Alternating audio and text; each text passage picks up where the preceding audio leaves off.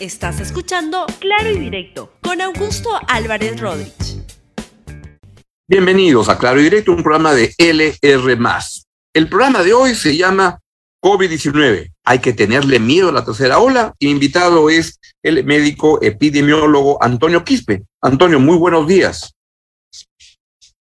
Buenos días, Augusto. Gracias por la oportunidad de comunicar la pregunta es justamente el título del, programa. ¿Hay que tenerle miedo a la tercera ola? Y te la pregunto porque veo que mucha gente dice, es como un resfrío, ya no pasa nada. Hay que tener respeto porque implica que el riesgo de transmisión comunitaria actualmente es no controlado. Tanto es así que el día de ayer hemos cuatriplicado el pico de la segunda ola. Y eso implica de que la cantidad de contagios que tenemos en la comunidad es extremadamente alto y el crecimiento es explosivo. ¿Qué pasa con esa cantidad de casos? ¿no? Que efectivamente Omicron comparado con Delta se reporta como más leve, ¿no? un 50% menos hospitalizaciones, un 80% menos muertes, etcétera, etcétera, pero en la práctica la fuerza de los números absolutos implica que en países como el nuestro la curva de hospitalizaciones está en alza, la curva de muertos está en alza y estos que están hospitalizándose y muriendo son principalmente ese 18-19% de población objetivo que tenemos sin vacunar. Y eso es el, gran problema que estamos enfrentando ahorita, ¿no? Una, una amenaza real de que los servicios de salud eh, tengan esa, eh, que la, oferta exceda ese sobredemanda o tengan déficit con esa sobredemanda y, y, los hospitales están como en Lima, ¿no? Reportando 96% de ocupabilidad de camas UCI, un incremento muy acelerado de las tasas de hospitalización y mucha gente sufriendo los embates de una enfermedad que es completamente prevenible con las vacunas.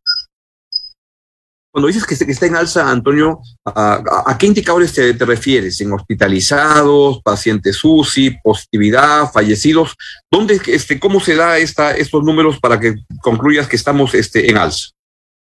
En realidad todos están en alza ahorita. Ya, ya pasamos ese momento en el que tú veías los casos incrementándose y la hospitalización en alza con ligeros aumentos. No, actualmente estamos con todos los casos, como te comentaba, el, comparado con el pico de la segunda ola, cuatro veces más casos, comparados con hospitalizaciones y, y, y comparados con la última semana, un incremento en 48% de la mortalidad a nivel nacional de la semana 2 comparado con la semana 1. Las tasas de hospitalizaciones ya pasaron los, alrededor de los 300 hospitalizados por día. Entonces, todos los indicadores están en rojo. Y eso es importante comunicarlo de la manera más objetiva posible porque lo que se quiere despertar es esa ese nivel de alerta de la población para que haga tres cosas en particular. Uno, use correctamente esas mascarillas que son su principal, principal protección contra infectarse. Segundo, complete su dosis de refuerzo, por el amor de Dios. Es importantísimo que todos aquellos que son elegibles vayan y completen su dosis de refuerzo, que es lo que le va a prevenir, los va a proteger contra enfermedad severa y muerte. Y finalmente, compartir buena información. ¿no?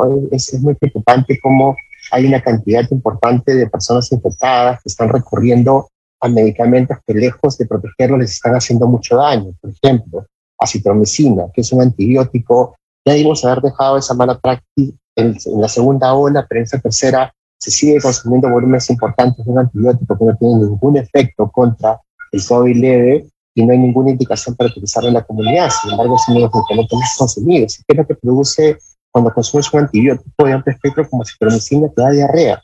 Y si tú encima estás con fiebre, estás con, estás con deshidratación, te va a dar una diarrea, te vas a complicar innecesariamente. Entonces es importante comunicar esto a la comunidad para que, para que no usen ni antibióticos ni corticoides, que es increíble la cantidad de consumo que uno tiene COVID leve, va a la botita de la farmacia y le clavan una exametasona, le clavan una hidroxicortisona y lo único que hacen con ello es acelerando su curva que estaba para recuperarse, doblarla y empezar a llegar a hospitalizaciones. Esa es una de las cosas que debemos prevenir y comunicar en términos claros. Si tú usas corticoides para COVID leve, te vas a complicar. Si tú tomas antibióticos para COVID leve, te va a dar diarrea, te vas a complicar. Y encima de eso son barbaridades como anticoagulantes y otros medicamentos que son incluso de mayor riesgo, la gente se va a complicar innecesariamente. Doctor Omicron es una, una, un virus, una, una cepa engañosa que nos ha hecho creer a todos que es una muy ligerita y que alguna gente cree incluso, mira, si me da el Omicron mejor porque ya me inmunizo y es como un resfriadito nada más. ¿Es correcto esto o es una cosa tremendamente incierta?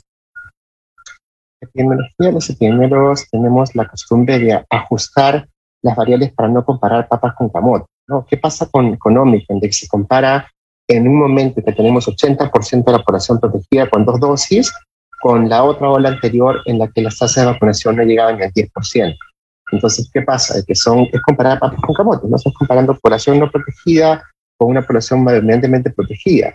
La magia de las vacunas es de que te van a proteger contra enfermedades de y muerte. Existe esta percepción equivocada de que Omicron es una enfermedad benigna.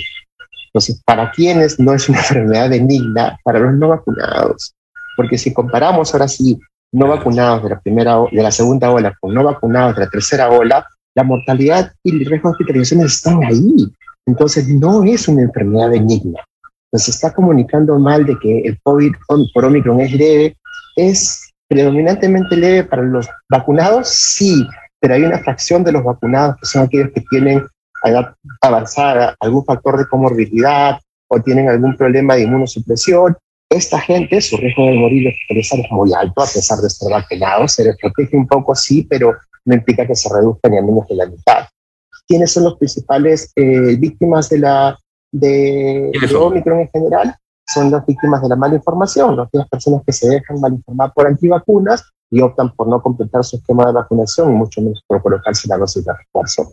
Y de esos están plagados. Tenemos una ola de hospitalizados, gente muriendo por una enfermedad que es prevenible por las vacunas. Entonces, nuestro principal enemigo ahorita sigue siendo la mala información que hace que una fracción de la población ni se vacune y comience a utilizar terapias que lejos de hacerle bien, le hacen daño.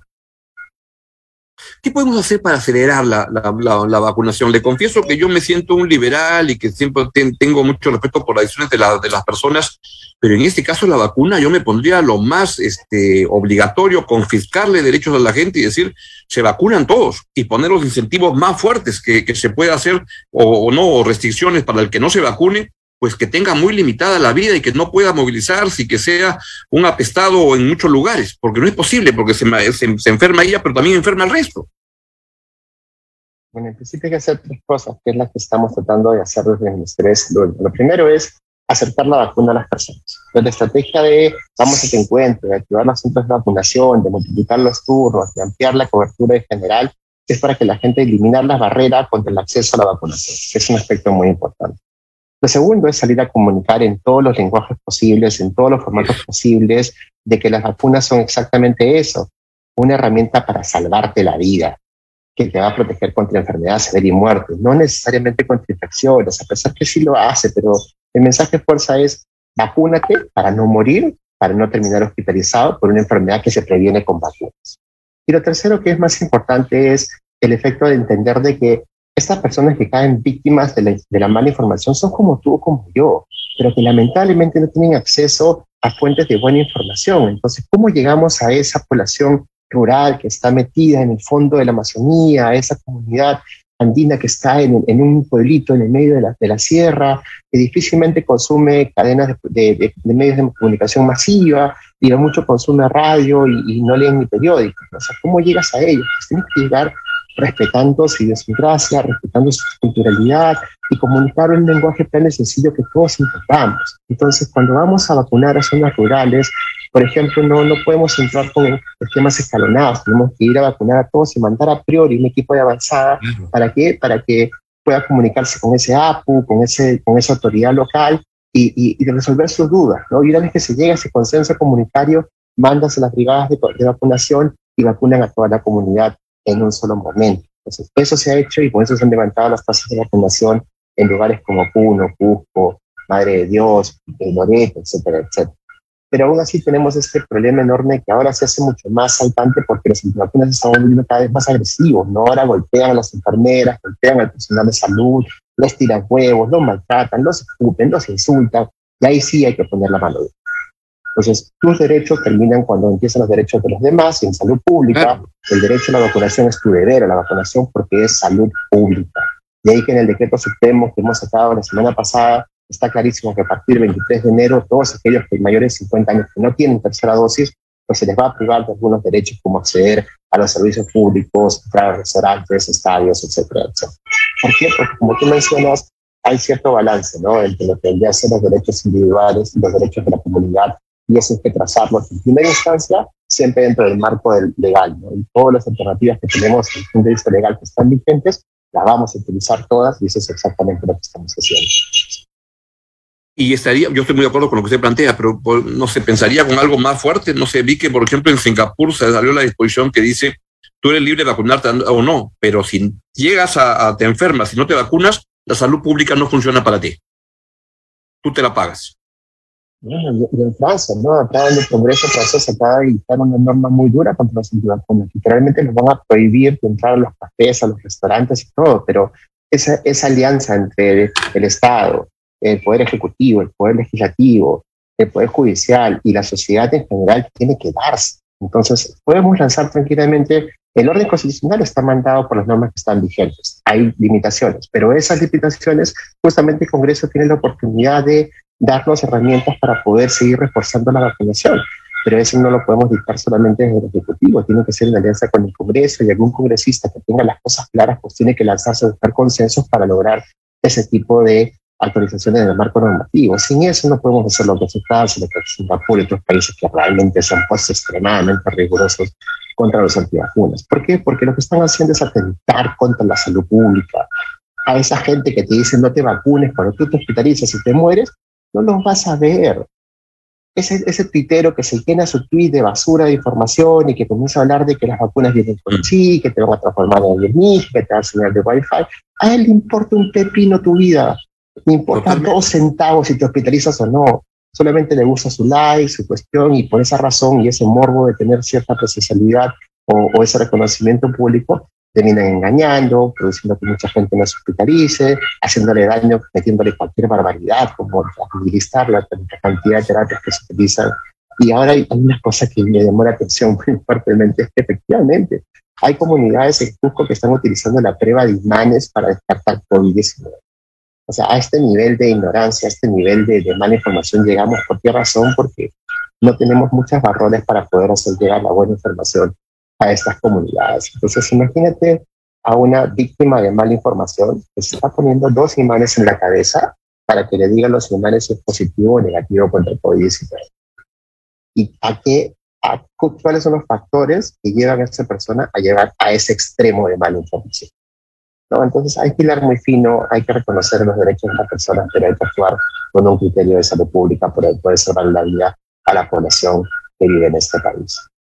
¿Y cuáles son los movimientos antivacuna y cuán organizados están y están identificados? Mientras estamos conversando, voy viendo lo, que van poniendo algunos en el chat de lo, ¿no? del Facebook. La verdad que hay gente que, que habla tontería y media, que dice empleados de, la, de, la, de las farmacéuticas este, y tonterías como esas este, yo no nadie puede obligarme, etcétera.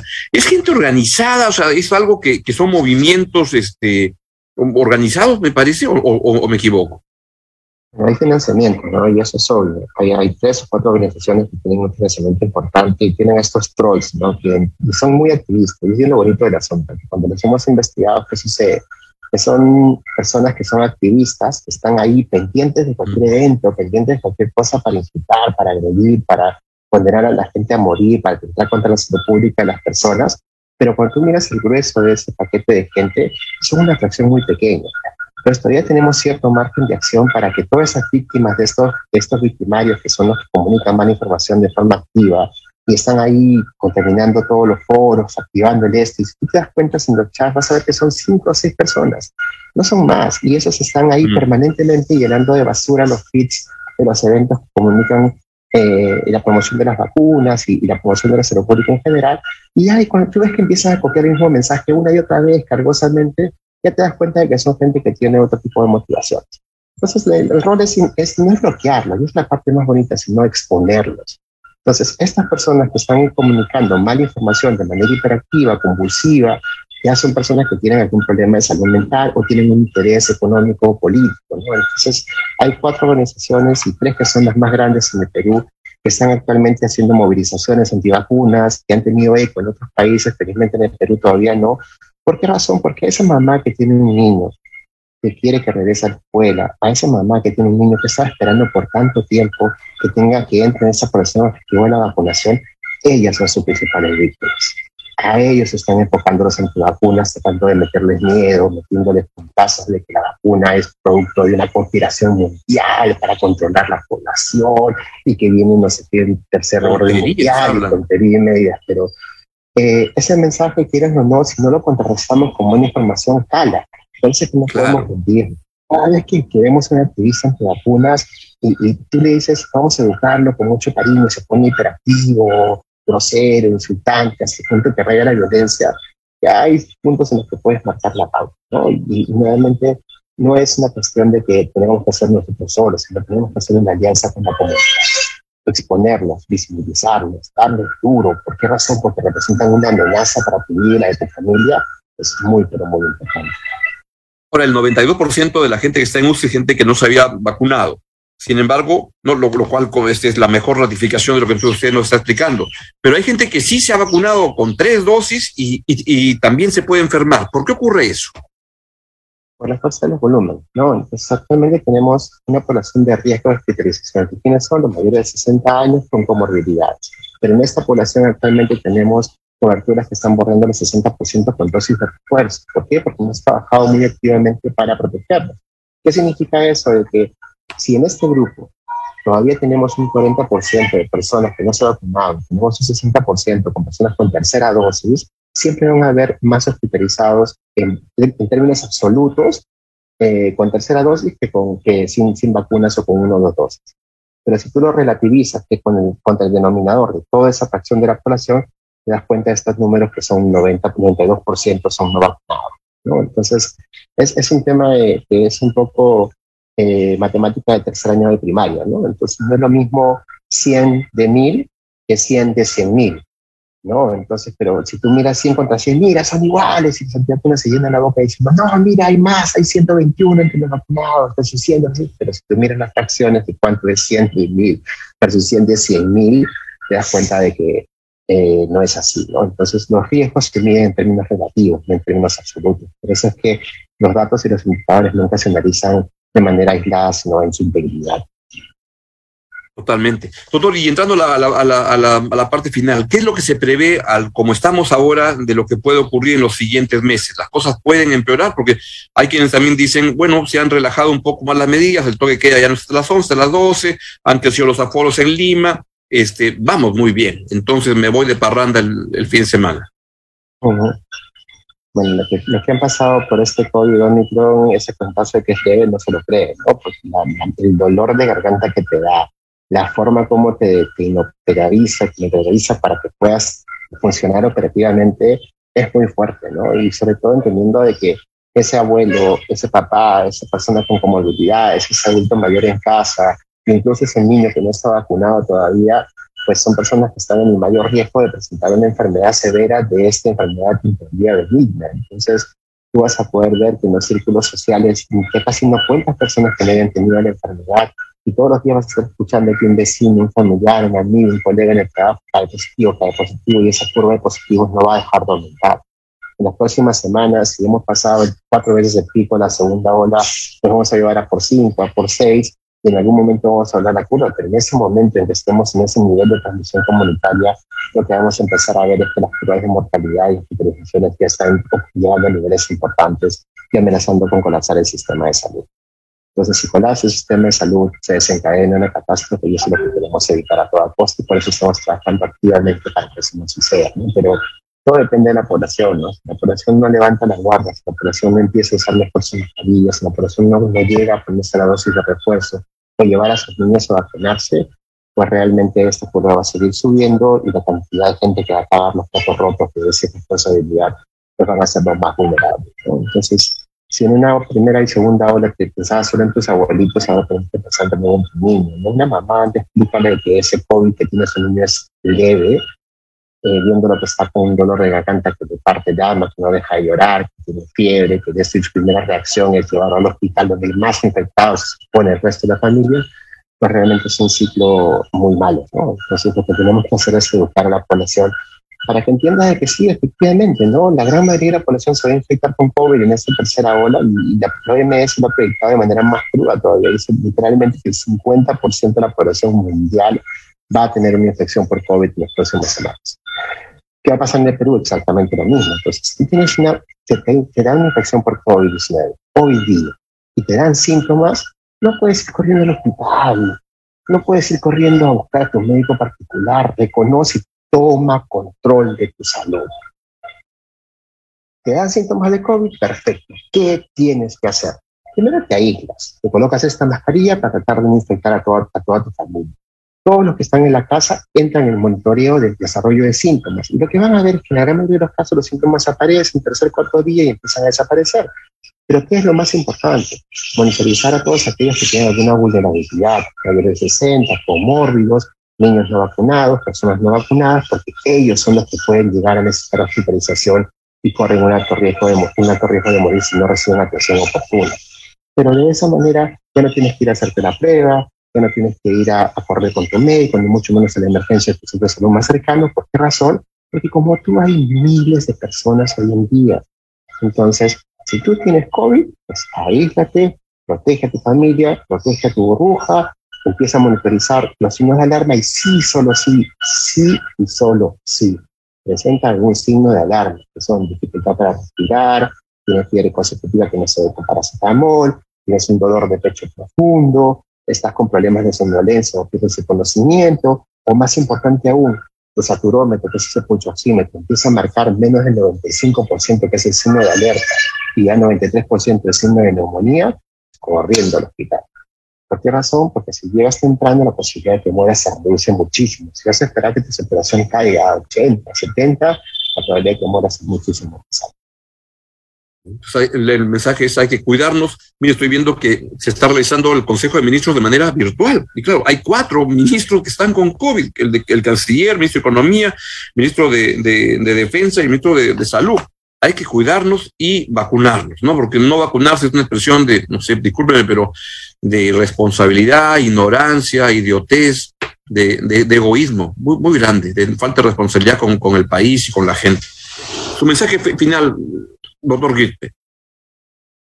Nada, comunicar buena información. ¿no? Hay que tomar control de de salud y participar de esta respuesta colectiva, en esta alianza Estado-comunidad. Si trabajamos juntos, pues vamos a evitar que la cantidad de muertes llegue a niveles importantes. Y para eso es importantísimo usar bien tu mascarilla, completar tu dosis de refuerzo, mejorar la ventilación de los espacios cerrados y proteger a tu burbuja social. ¿no? Y para esta burbuja social, entiéndanlo como que aislamiento, teletrabajo y sobre todo ver la forma de reducir ese, esa exposición a riesgo en reuniones sociales, fiestas COVID y eventos masivos. ¿no? Si hoy en día tú asumes tu riesgo de porque estás vacunado o estás protegido, te crees superhumano, vas a una fiesta COVID y llevas el COVID a tu casa, probablemente tú no pagas las consecuencias, claro. tienes que enterrar a tu niño, a tu abuelo, a tu papá. Entonces, protege a tu burbuja social y seamos todos más responsables.